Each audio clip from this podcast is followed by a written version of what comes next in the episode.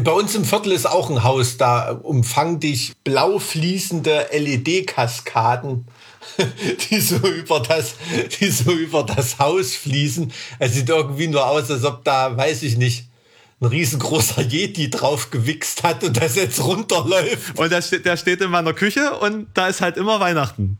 Oh, hallo. Schön, dass ihr da seid.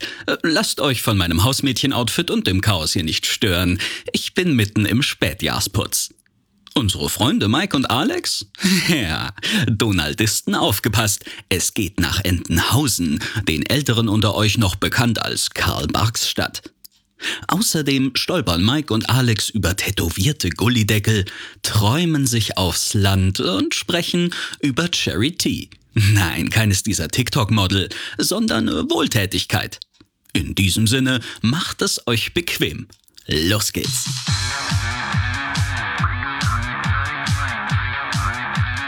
Zart wie Kruppstahl. Mit Mike und Alex. Folge Nummer 34. Ein wunderschönen guten Tag, Mike. Hi, Alex. Schön, dass wir es geschafft haben. Ja, schön, dass so. du in deiner äh, Top-Stress-Woche die Zeit für mich findest. Ich bin ganz gerührt. Naja, also, äh, also du, du sagst das jetzt so ein bisschen auch grinsend, aber es ist tatsächlich so. Die Woche ist äh, knallhart. ja, du hast ja ganz schön äh, was ans Bein gebunden. Wie, wie sieht's denn aus? Wie, wie ist denn der Stand bei deiner Charity-Aktion? Ähm, also ich, es war ja jetzt alles sehr spontan. Ne? Ich habe mir vor äh, vier Tagen, fünf Tagen in den Kopf, ja, vor fünf Tagen habe ich mir in den Kopf gesetzt, ich mache jetzt ein, ein Charity-Event für die Eventbranche. Mhm. Äh, das am 20, ich mache jetzt gleich noch Werbung, ne? Äh, das am 20.12. auf Twitch läuft ab 10 Uhr morgens. Also es ist ein Sonntag, ihr habt quasi keine Ausrede, nicht dabei zu sein. Ihr habt sowieso keine Ausrede mehr, ihr sitzt alle zu Hause ab jetzt. Dementsprechend, also, na, ich habe da schon ein bisschen drüber nachgedacht, so ein paar Wochen vorher, ob ich sowas mache und habe es mir ehrlich gesagt nicht zugetraut ähm, das auf die Beine zu stellen und war mir auch nicht sicher, ob das überhaupt irgendwas bringt. Und dann hatte ich jetzt irgendwie so spontan das Gefühl, ey, ich muss das eigentlich machen. Hm. Und, und es ist irgendwo auch meine, meine Pflicht so als, als so ein Sprachrohr dieser, dieser Live-Branche irgendwie, was ich ja auch bin, äh, weil es ja mein Thema ist eigentlich. Ja. Ähm, und dann habe ich gesagt, ey, ich ziehe das jetzt mal durch. Ne? Und ähm, habe alles, was ich an, an Hebeln habe, jetzt in Bewegung gesetzt und äh, bin mal gespannt, inwieweit sich das jetzt hochstachelt. Und wie war das Feedback also, so bis jetzt von Su super eigentlich. Von da, wo du die Hebel reingesteckt hast, sozusagen. Also, also zweierlei. Ähm, jetzt, wo wir den, den Podcast aufnehmen, sind wir ja noch relativ früh in der Planung. Äh, wenn man bedenkt, dass ich ja nur zehn Tage zur Planung habe.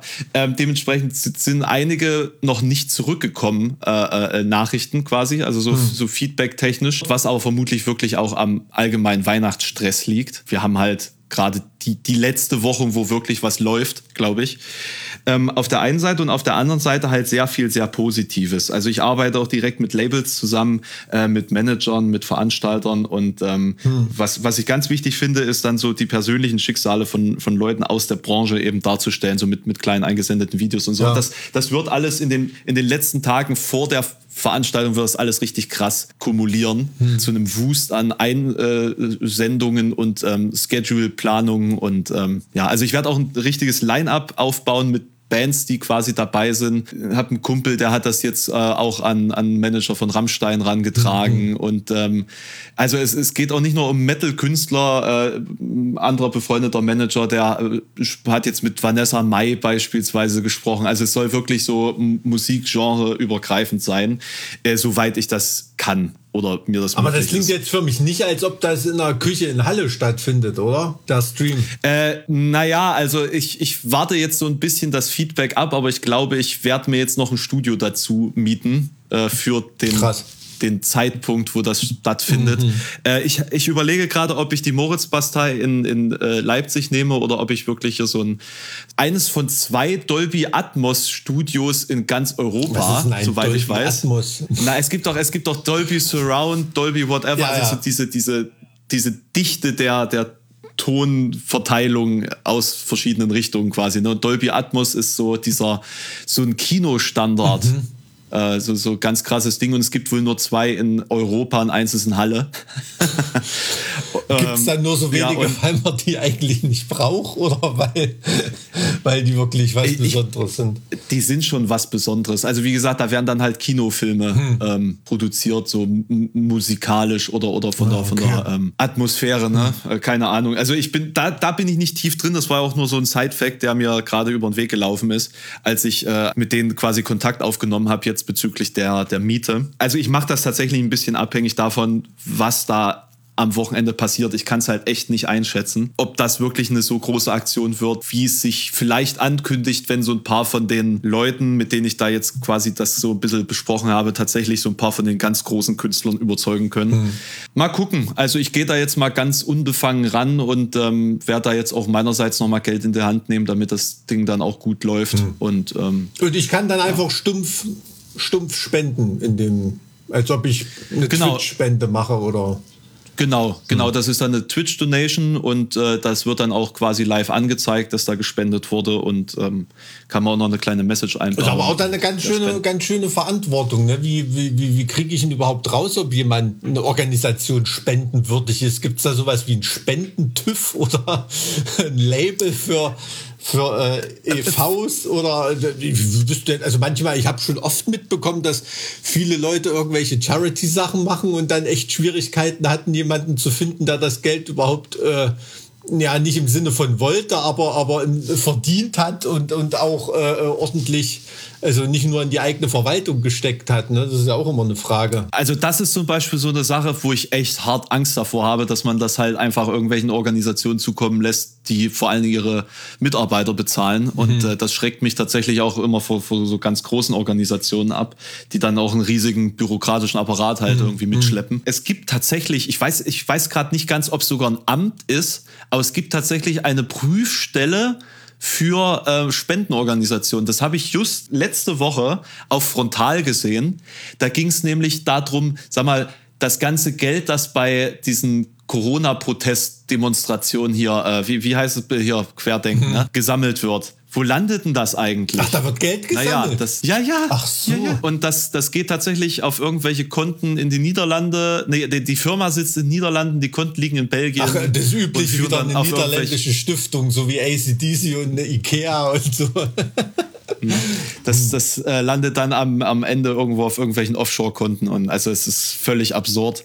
Und äh, da meldete sich eben einer dieser Menschen dazu zu Wort. Jetzt ergibt ähm, das auch wieder Sinn für mich, warum da gerade ein schwäbischer Geschäftsmann vorn dran ist. Da ist halt nicht, nicht besonders blöd, da ist einfach nur wieder total schlau und geschäftstüchtig. Genau, da sprechen ja auch sehr viele Homöopathen und äh, Alternativmediziner und solche Leute, die schlachten das Thema natürlich hart, mhm. hart aus, um die, da ihren eigenen Profit rauszuschlagen. Und da denke ich mir so, ey, da versammeln sich Leute, die von sich selbst behaupten, dass sie Sachen hinterfragen mhm. und am Ende hinterfragen sie halt wieder absolut gar nichts und lassen sich eben von denen verarschen weil sie gedacht haben, okay, äh, wir, wir flüchten vor denen, die uns verarschen und gehen jetzt zu anderen. Aber ja, ja, du ganz ehrlich, ey, von mir aus sollen sie lieber dem Ronny aus dem Erz Erzgebirgskreis, der kerngesund ist, äh, 100 Euro abknöpfen, weil sie ihn verarschen als irgendeinem verzweifelten Krebspatienten oder so. Ne? Also da ja, machen sie ja beides. Ja, also. da ist das Quacksalbertum noch auf einem erträglichen Level bei bei Leerdenken-Demos, aber ähm, natürlich trotzdem genauso lächerlich.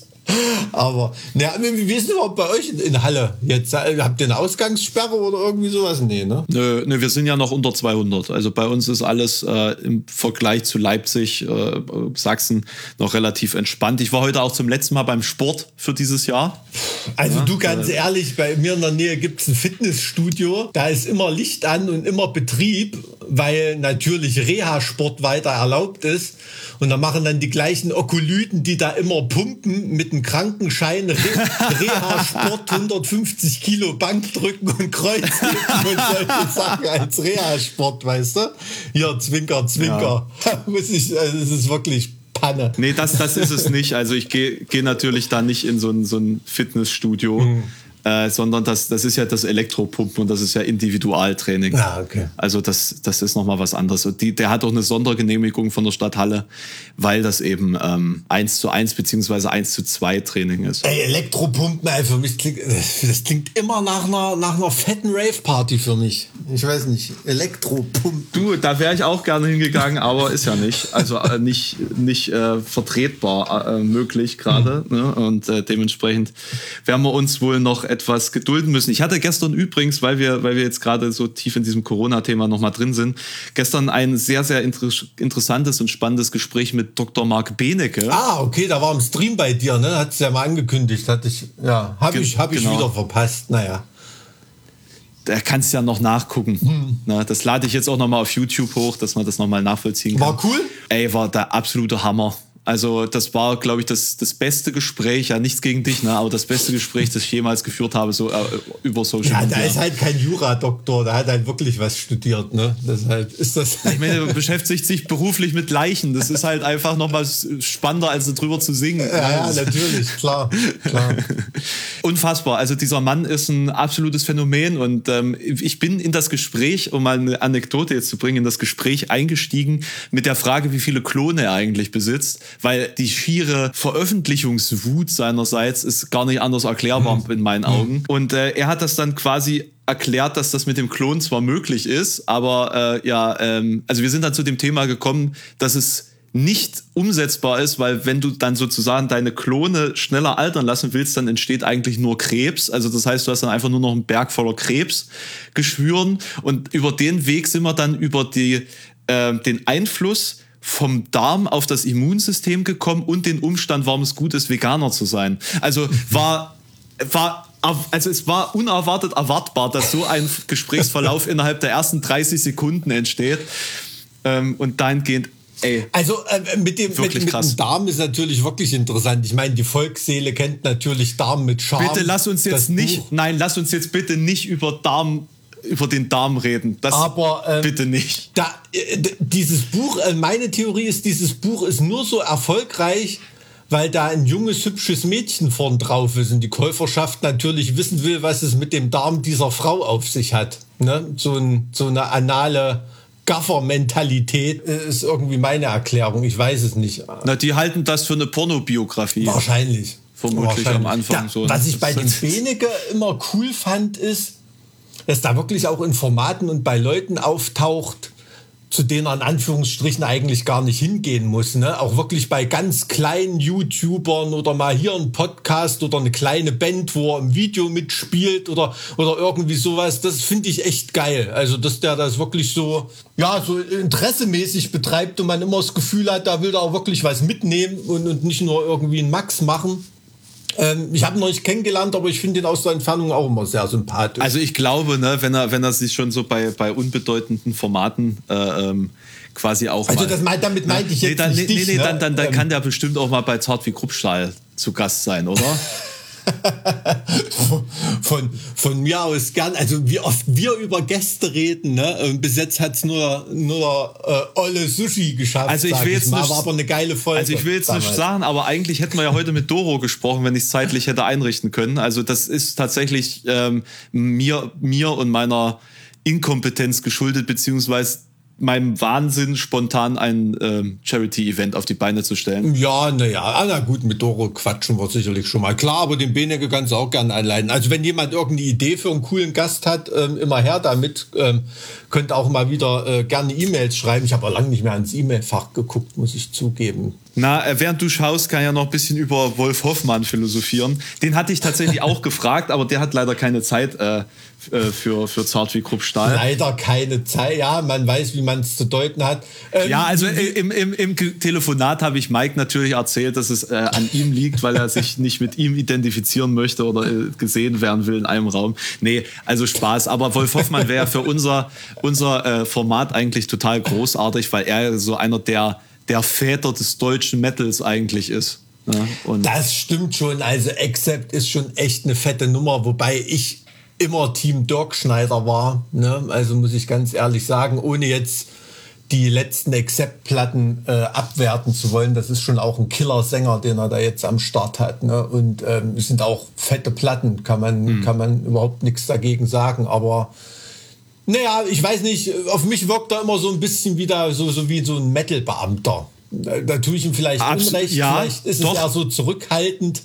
Aber das sagt er selber. Das sagt er selber. Also ich habe ihn da gefragt, äh, wie es denn so in den 80ern so partymäßig in Staaten war, wo sie ja wirklich äh, top-notch waren, um, um mhm. mal das Wort zu benutzen, das du so gerne benutzt und in meinem Sprachgebrauch vorher noch nie irgendwie vorkam, äh, wollte ich an der Stelle mal loswerden. Das ist von unserem Soundmann Jo.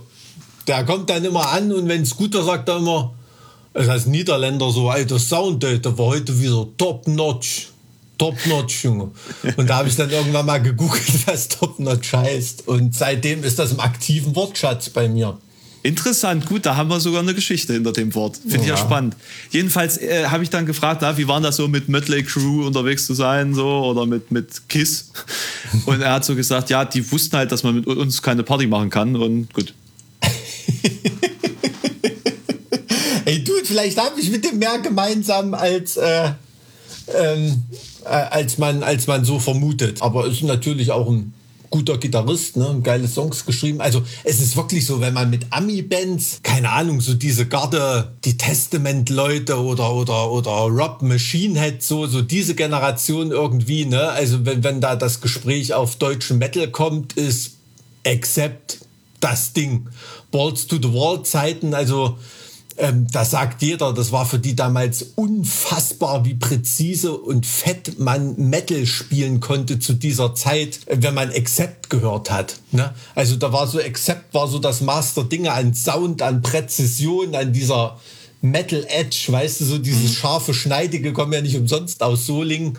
Ähm, das, das, das hat da wirklich gerade in Amiland bei den Metal-Bands eingeschlagen wie eine Bombe. Ne? Der Sound, den die gefahren haben, die Songs, die die geschrieben haben, also ähm, das kann man wirklich fast vergleichen, als damals so, so Mutter von Rammstein eingeschlagen hat weltweit mit dem Sound. Und äh, das war ja auch nochmal ein richtiger Gamechanger. Und so ähnlich kamen die Leute sich vor, als sie das erste Mal Accept gehört haben. Ne? Wirklich total präzise auf die Schnauze, nicht irgendwie sinnlos verfrickelt, sondern einfach mit dem Bohrer direkt in die Fresse. Also mhm. das, äh, das erzählen das, die Leute heute noch. Ich habe ne? gestern, also wirklich kein Witz, ich habe gestern so drüber nachgedacht, so kam mir tatsächlich damals Iconoclast 1 auch vor. Oh, was hast du da bis dahin gehört? Nee, ohne Scheiß, das war einfach, das war einfach irgendwie was ganz anderes. Eure Veröffentlichungen davor waren irgendwie noch so, ich weiß nicht, ich, ich hatte da nicht so diesen Zugang, der dann plötzlich mit Iconoclast 1 dann reinkam und das war einfach so ein, das ist einfach ein Überalbum geworden, was so diese Brutalität angeht und hm. trotzdem irgendwie so eine, so eine Melodiosität, die, die ihr vorher so nicht drin hattet, fand ich.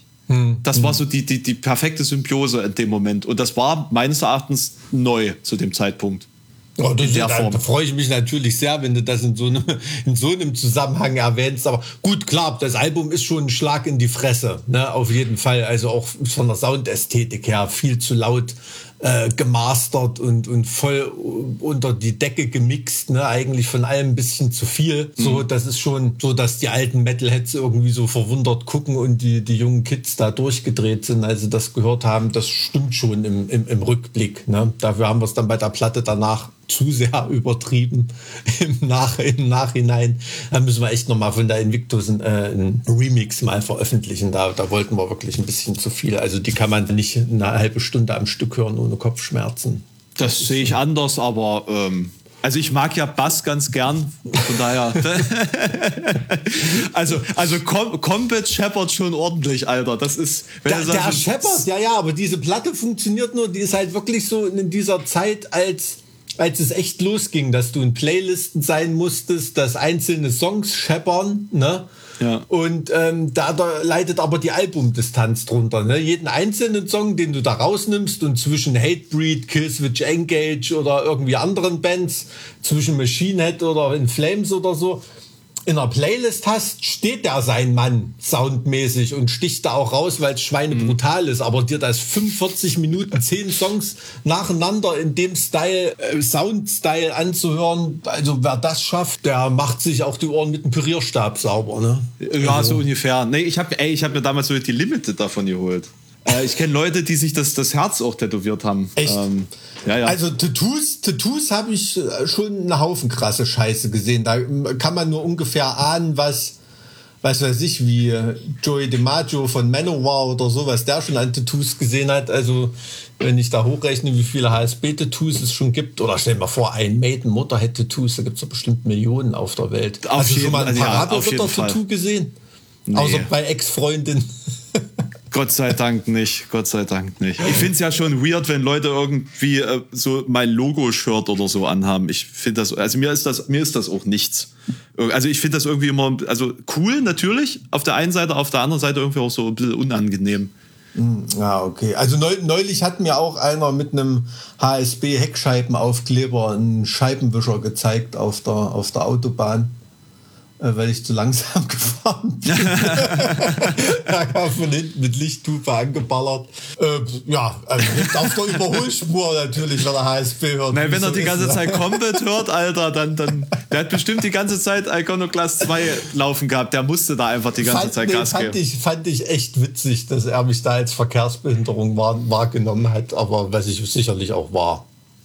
Das, äh, du vergisst aber nicht einen Weihnachtsbaum zu kaufen in deinem Stress hier, oder? Ich habe noch einen vom letzten Jahr. Wie? Na, der, der lebt noch. Ich kaufe doch, ich, ich kauf doch keine abgehackten Bäume. Ich bin doch kein Idiot. Ich habe so ein, ich, ich weiß gar nicht, was das ist. So ein, so ein kleines äh, Zier-Nadelbäumchen, das ich halt einfach letztes Jahr bei I- Ikea mitgenommen habe, weil ich mir dachte, ey, wenn jetzt schon ein bisschen Weihnachten, dann was, was lebt. So. Und da hängt so eine kleine, ja, so eine, so eine kleine weihnachtliche Kette drum. Seit letztem Jahr. und der steht, der steht in meiner Küche und da ist halt immer Weihnachten.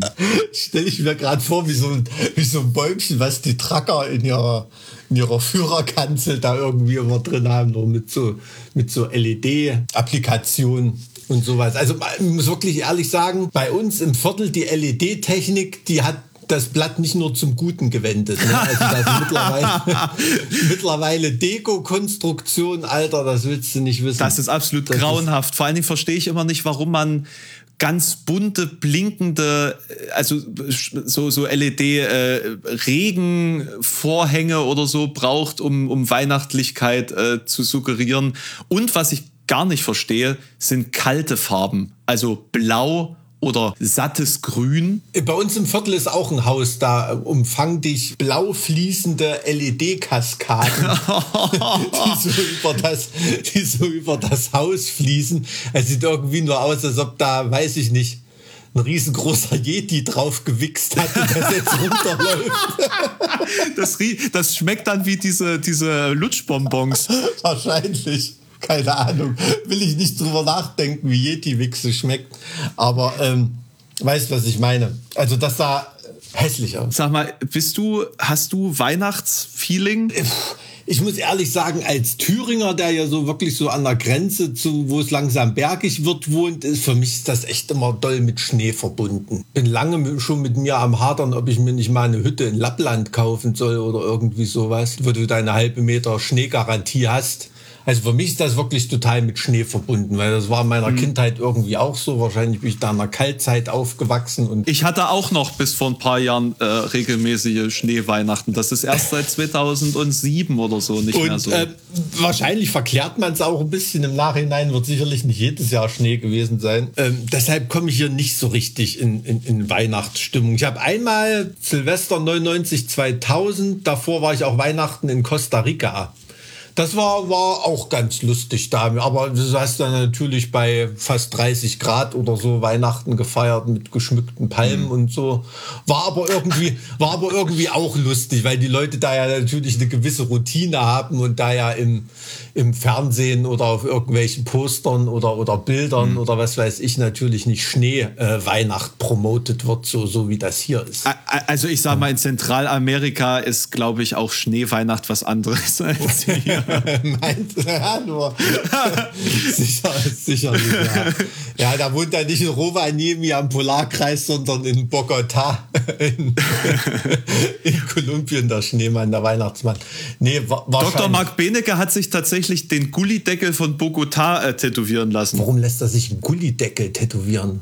Gottes Willen. Den von Warschau auch. Ach, gar nicht so groß auf dem Rücken, sondern der hat eine Gullideckelsammlung quasi. Nee, da ist schon recht groß tatsächlich. Äh, es gibt tatsächlich vom Grassi-Museum auch einen interaktiven Mark Benecke Tattoo-Atlas. Aha. Wo er quasi einmal rundherum abfotografiert ist und man dann sozusagen auf die entsprechenden Tattoos klicken kann, um dann die Bedeutung zu lesen. Und das ist sehr, sehr spannend. Also der hat sehr, ähm, sehr viele Tätowierungen, die du sonst noch nie irgendwo gesehen hast. Also das ist schon beeindruckend. Ist schon geil, aber halt auch ein bisschen posig, gell? Ich mag ja Tattoo-Poser nicht so sehr. Das ist, das ist halt überhaupt nicht mein Thema. Keine Ahnung. Ich bin ja äh, Reinholder. Ich auch.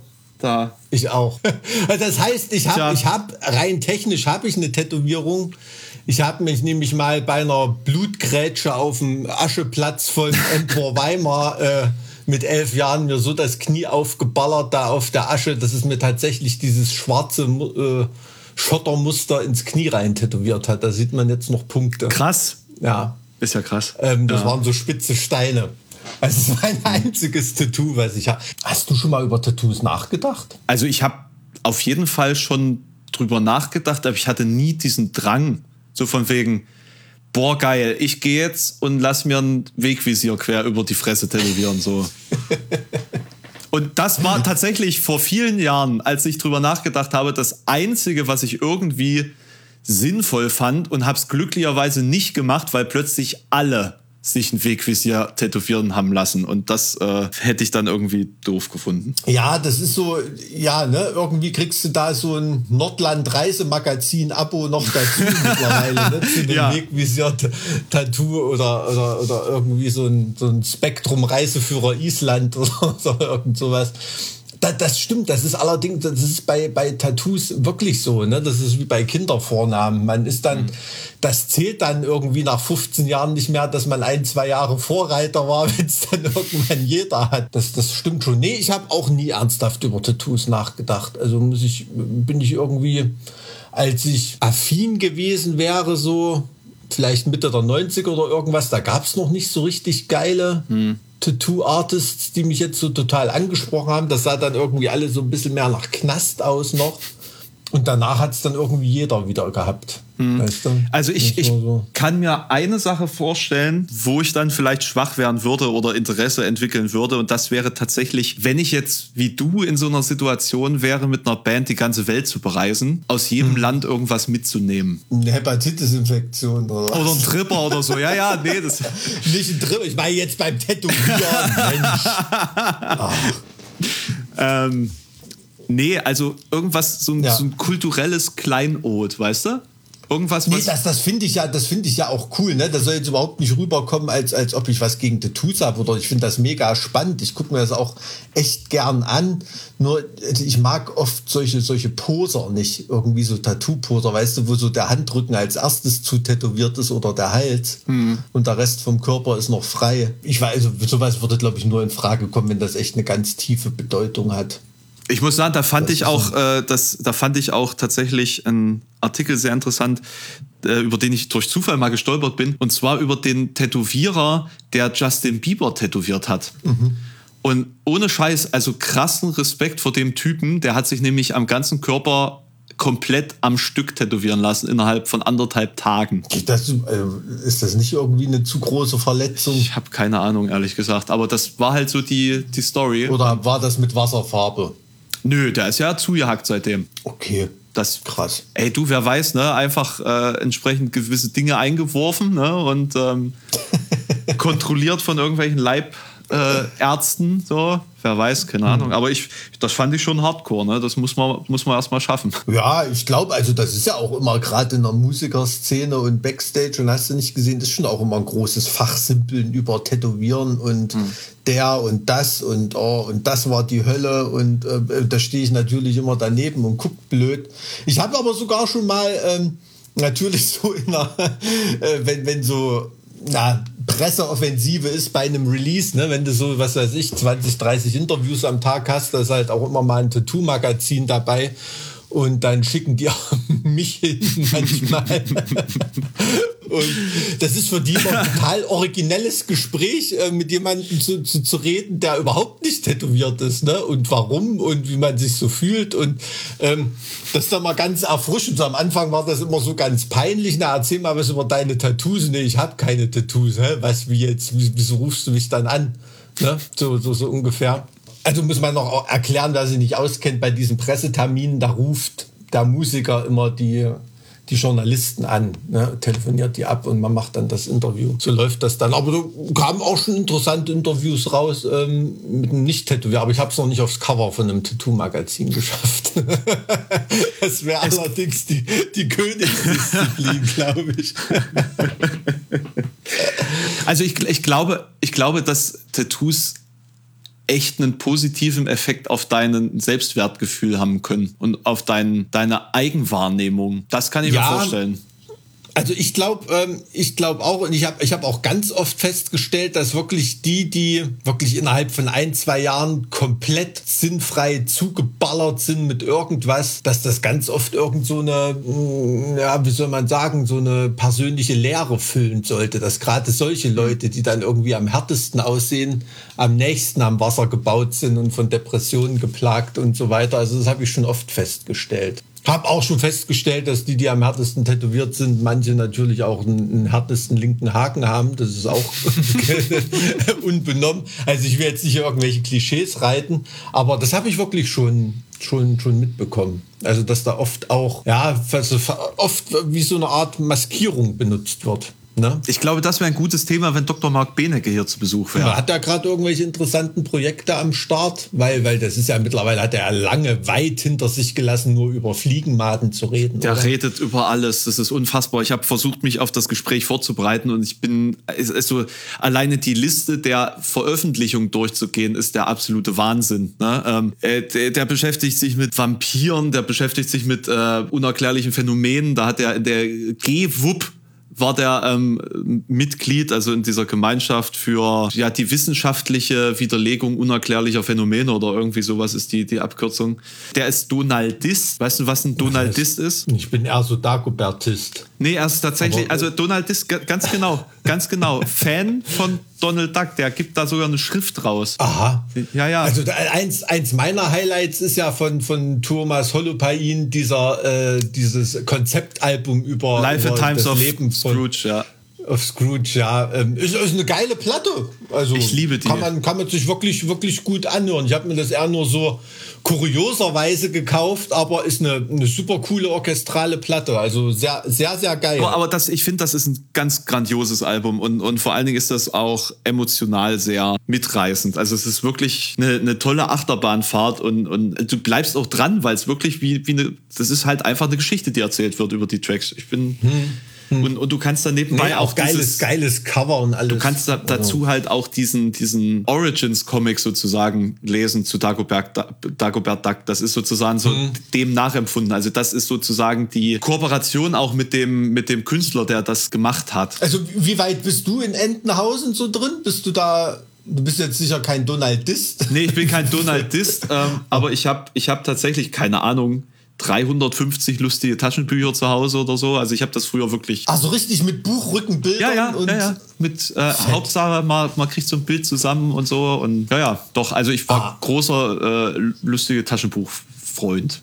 Und ich war sogar, ja, ich war sogar im Mickey Mouse Club und solche Geschichten über Jahre. Ich habe ich hab sogar die Mickey Mouse Hefte äh, katalogisiert und gesammelt über also ich muss ganz Jahre. ehrlich sagen, mich haben, mich haben die Mickey Mouse Sachen nie interessiert. Das habe ich im lustigen Taschenbuch immer überblättert. Also ich habe wirklich nur so, so das Entenmassaker immer. Mhm immer gelesen und da waren auch ganz oft, also da gibt es auch richtig, äh, richtig geile Sachen, ne? also wo wirklich so eine Adaption von Krieg und Frieden und so richtig große literarische Stoffe, die, die da so die, auf die göttliche, umgesetzt die göttliche sind, ne? Komödie ne? ist mein absolutes Lieblings. Äh, ja, ja, und, und da kann man, kann man wirklich viel lernen. Ne? Und ich habe damit in der, in, der, in der Schule auch echt Punkte eingefahren. Ne? Also habe ich ganz, ganz viele Sachen gelernt und gerade so, ja, was so Mythologie und ja. große Literaturstoffe angeht, da kann man wirklich, äh, kann man wirklich viel lernen und merkt halt auch, wie diffizil diese Charakterwelt in Entenhausen da aufgestellt ist, ne? Dass du ja wirklich jeden mit einer Romanfigurfunktion versehen kannst und, und so weiter und da wird dann auch seiner eigentlichen Rolle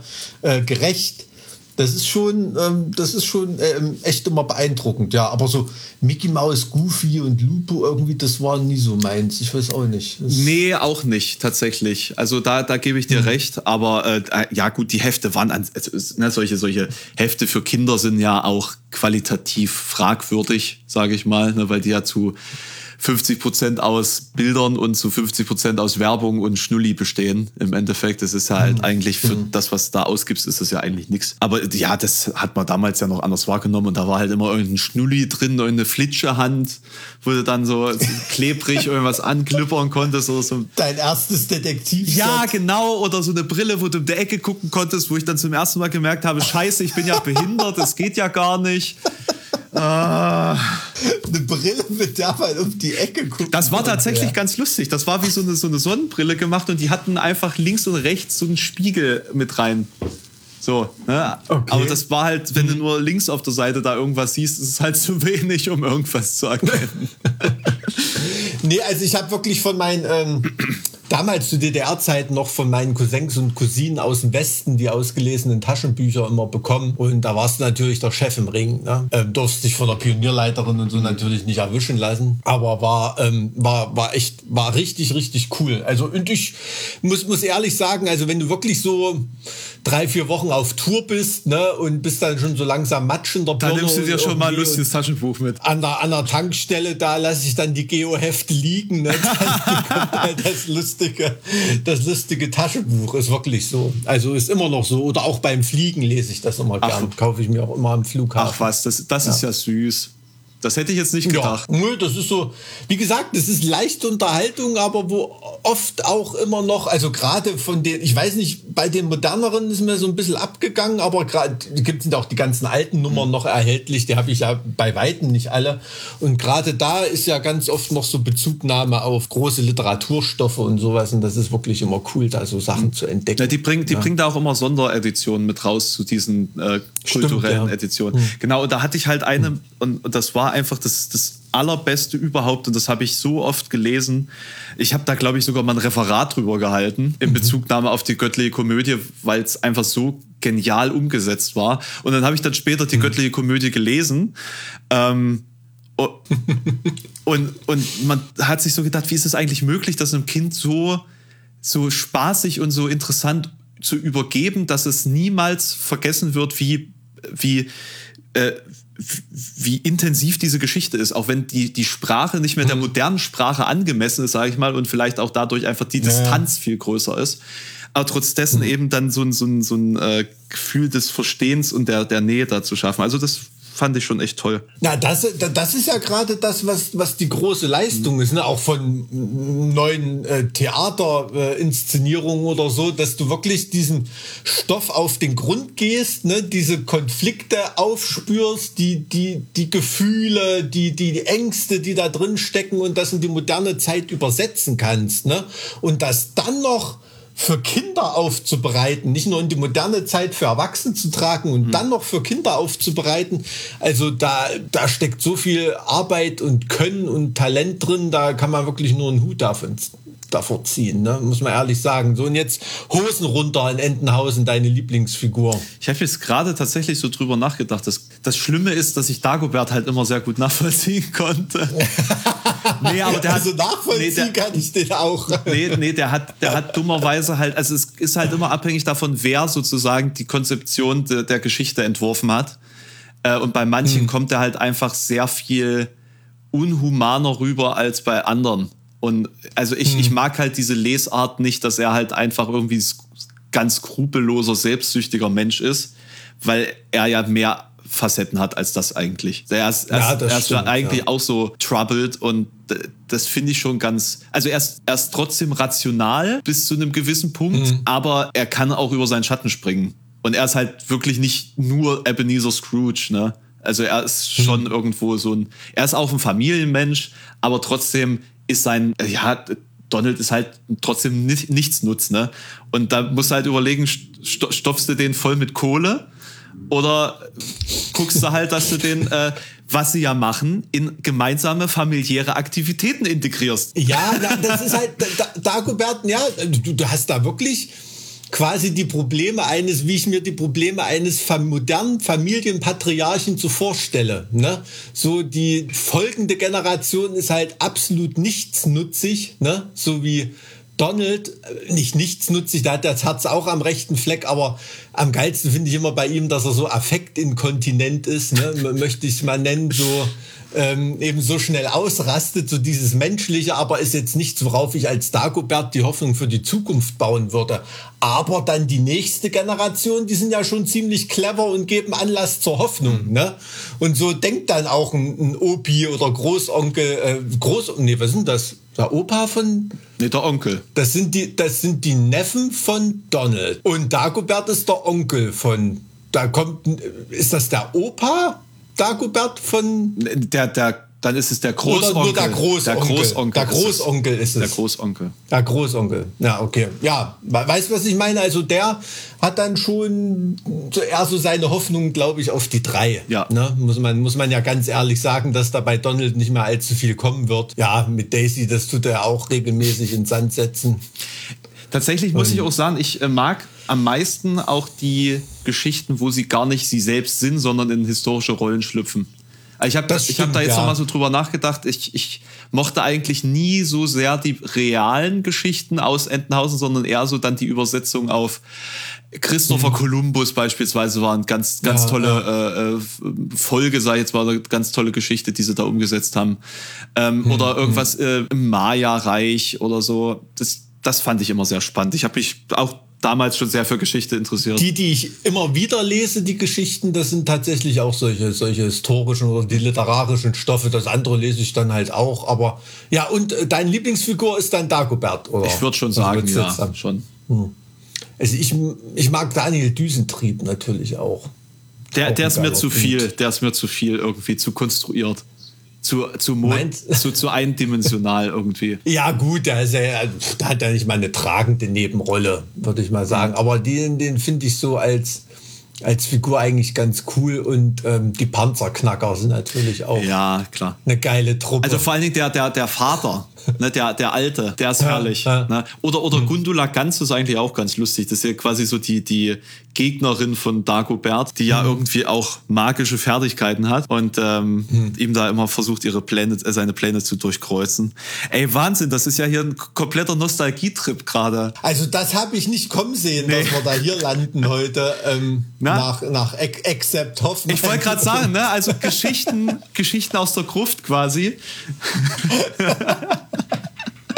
nee, aber ey, also absolut, also du, da, da, geht, da geht für mich nichts drüber. Lustiges Taschenbuch ist eine, ist eine Institution. Was haben die überhaupt für eine Auflage? Weißt du das? Nee, da habe ich langsam runter, oder? Da habe ich auch noch nie drüber nachgedacht, ehrlich gesagt. Oh. Magst du Calvin in Hobbes? Ich glaube, das habe ich nie gelesen. Das ist super geil. Da habe ich mir jetzt eine Gesamtausgabe geholt. Also wirklich alles, was jemals erschienen ist, in so einem dreibändigen, ich glaube, elf Kilo schwerer, elf Kilo schwerer Schuber ist das. Wusstest ähm, du, dass es tatsächlich auch ein Onkel Dagobert Taschenbuch gab? Mm, nee, nee, das sagt Und zwar von 1986 bis 1987. War Vor Vorgänger vom Manager-Magazin oder was? ja, ja, genau.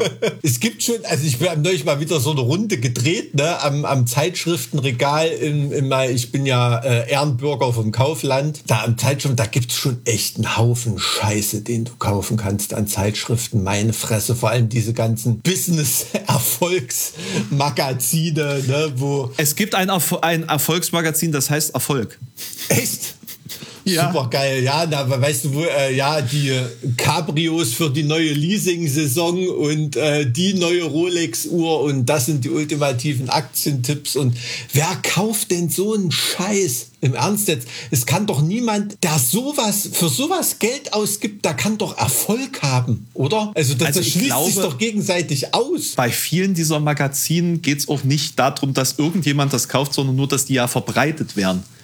Bei Werbekunden. ja, dann kann man das auch mit, mit, einem Flugzeug abwerfen oder was? Ja, naja, also im Endeffekt, das ist auch immer so der, der Trick von, von Metal Hammer und Co. Es geht ja nicht um die verkaufte Auflage, sondern um die verbreitete Auflage. Und äh, viele Magazine haben vielleicht 100, 200 Käufer, aber eine, äh, eine vertriebene Auflage von 50.000 Stück, weil die einfach überall ausliegen. Hm. So die, die, ähm, die Apothekenumschau beispielsweise ist das reichweitenstärkste Magazin oder eins der reichweitenstärksten Magazine. Ich will jetzt hier keinen Blödsinn erzählen. Ich glaube 350.000. Hm. lass mich da noch mal kurz nachgucken. Ja, ich war neulich in der Apotheke und da meinte so die Apothekerin so, die kannten sich scheinbar zu so einem älteren Mann. Ähm, wollen Sie noch eine Rentner Bravo mitnehmen? Schiebt ihm so die Apothekenumschau rüber. Das fand ich ganz niedlich, das Wort. Hast du Bravo gelesen? Gelesen noch? Nee, ne? Doch, tatsächlich. Ach, guck mal, jetzt habe ich es gerade bei Statista offen.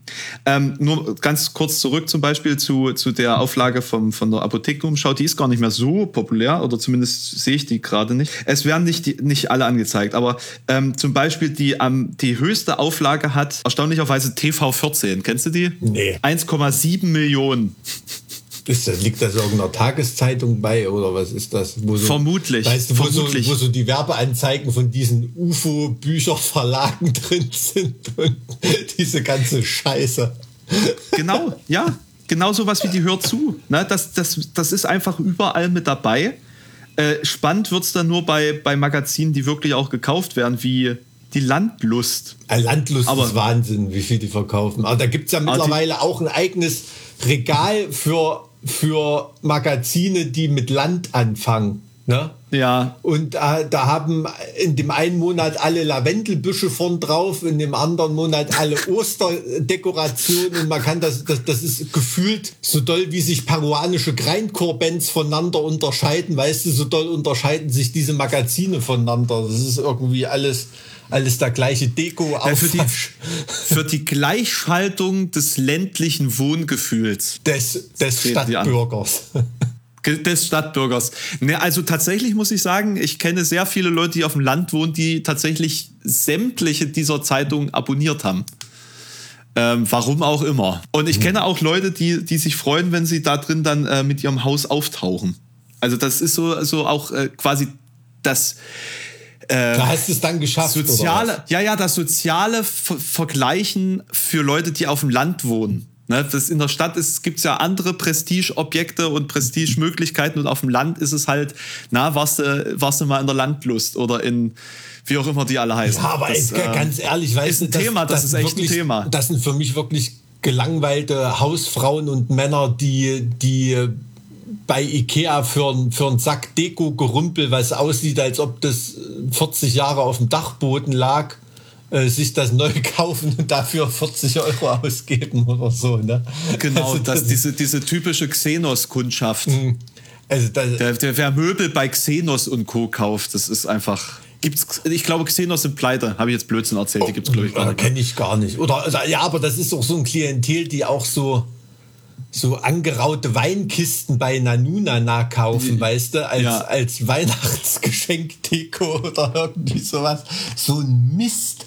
Weißt du, dieses, als Kulturwissenschaftler würde man sagen, historisierende, ähm, historisierende Gegenstände irgendwie, die so, äh, Ah, das ist, weiß nicht, das ist echt da. eine Verkitschung, eine Verkitschung von ähm, äh, ehemaligen Werkzeugen oder, oder eben irgendwelchen. Für mich ist das äh, Steam, Steampunk für Stinos, ist das. weißt du, so, so kann man es wahrscheinlich am, am besten, am, am besten um, umschreiben. So diese ganze Steampunk-Ästhetik finde ich schon echt geil, ne? Fand ja als Kind auch Jules Verne oder was weiß ich, das mhm. hat mich schon immer fasziniert, aber in so, in so eine Richtung geht das da irgendwie, ne? Und das ist alles so ein ganz, ganz komisches Konglomerat, da bist du wieder so beim Biedermeier Nestbautrieb, ne? Da aber jetzt halt nicht mehr in einer Gründerzeitwohnung stattfindet, sondern auf einem, ähm, gekauften und renovierten Drei-Seitenhof. Aber wir, wir befinden uns doch schon wieder in einer historischen Biedermeier-Zeit. Ja, diesmal nicht politisch, also was heißt politisch? Vielleicht auch ein bisschen politisch, aber seit dem äh, Terrorismus in Europa ist ja auch der Inlandstourismus äh, viel stärker geworden. Die Leute bleiben eher unter sich, die bleiben mehr in ihren angestammten Bereichen. Also ich glaube, wir, wir befinden uns gerade in einer Gegenbewegung zur Globalisierung und zur, sag ich mal, äh, des Weltgewandtseins um es mal ganz groß auf, aufs ganz große, äh, auf die ganz große Bühne zu heben. Ja, gut, klar, aber ich kann natürlich. Ähm, so ein Sicherheits. Das, das Zeug für mein Biedermeier, die Deko für mein Biedermeier-Nest kann ich mir bei Amazon Andorra bestellen, ne? Ähm, problemlos wegen äh, grenzüberschreitendem Warenverkehr oder so. Das ist dann halt die globalisierte Variante von Biedermeier irgendwie. Das ist dann so. Na, ich meine, was anderes, was anderes ist es denn, äh, also es ist ja jetzt nichts anderes hier während Corona, ne? Das wird ja auch gefördert. Man sitzt ja zu Hause und ist trotzdem irgendwie globalisiert. Das ist ja eigentlich pervers, wenn du mal drüber nachdenkst. Ne? Wir sind wenige Sekunden oder Millisekunden von der anderen Seite der Welt entfernt und trotzdem hm. meilenweit weg von unseren Nachbarn beispielsweise. Hm, hm, hm. Also ich würde, äh, wenn es das wirklich gäbe, diesen roten Knopf, mit dem man das Internet mal ausschalten kann, ne? Also das, das würde mich mal wirklich interessieren, wie, wie wichtig da noch äh, eine Maskenpflicht oder Abstandsregeln oder Ausgehverbot wäre, wenn äh, es kein Internet mehr gäbe. Also oder kein Internet mehr gibt. Also das, ich glaube, da wäre die Kacke richtig am Dampfen in Deutschland. Das ist so was, was den den Pöbel und das Volk irgendwie ruhig hält. Also ich glaube nicht, dass da die meisten Leute ruhig zum Bücherregal gehen würden. Ne? Wenn, naja, auch die ganzen, die, die ganzen Menschen, die ihre ihre quasi Lebensgrundlage darauf ja auch aufgebaut haben. Ne? Kennst also ich will jetzt ja nicht nur auf uns, uns, uns armen Influencer hier äh, quasi äh, auf die ähm, eingehen, sondern halt auch generell irgendwelche Händler. Ne? Mhm. Also wir haben ja schließlich da auch schon gewisse Transformationsprozesse durchlaufen hin zu diesem mhm. Online-Leben. Mhm. Ja, und äh, kann ja nicht jeder sozusagen Beamter sein, auch wenn, wenn sich das die meisten gefühlt wünschen. Ja, du, äh, so die, funktioniert die der Gesellschaft Beamten ja nicht. können auch ohne Internet nicht mehr Beamter heutzutage sein. Ne? Also da ist schon, äh, auch wenn Ursula von der Leyen jetzt heute habe ich gehört, ähm, Ab 2021 äh, beginnt übrigens das Jahrzehnt der Digitalisierung in der EU. Das ist eigentlich eine Headline, die hätte man sich 1990 gewünscht. Ne? Ja. Es ist wieder, es ist wieder äh, der, der totale Wahnsinn. Und äh, ich habe jetzt auch schon die ersten Kumpels wieder schreien hören wegen irgendwelcher Online-Lernprogramme und äh, dass das alles nicht hinhaut mit ihren Kindern. Homeschooling zu Hause äh, in Sachsen und hast du nicht gesehen. Also äh, da ist wirklich Wahnsinn, wie weit Deutschland da hinterher ist und immer noch denkt, man ist irgendwie spitze. Naja, das, gut, das ist ja aber generell in, in der Bildung in Deutschland irgendwie noch nicht angekommen. Hm. Dass äh, nur äh, quasi das gute Abschneiden bei PISA-Tests noch nichts darüber aussagt, ob die Leute tatsächlich in der Lage sind, irgendwas zu können. Ähm Man müsste so einen PISA-Test einfach nur mal online machen, dann würde Deutschland wirklich wissen, wo es steht. da, äh, die PISA-Studie ändern wir heute mir nicht mehr. Du, ich würde dich glaube ich, wieder zurück zu deinen Stream-Vorbereitungen schicken, oder? Ja, ich muss auch sagen, dass das lustige Taschenbuch war jetzt thematisch auch mein Highlight. Jetzt flacht es wieder ab, die Motivationskurve.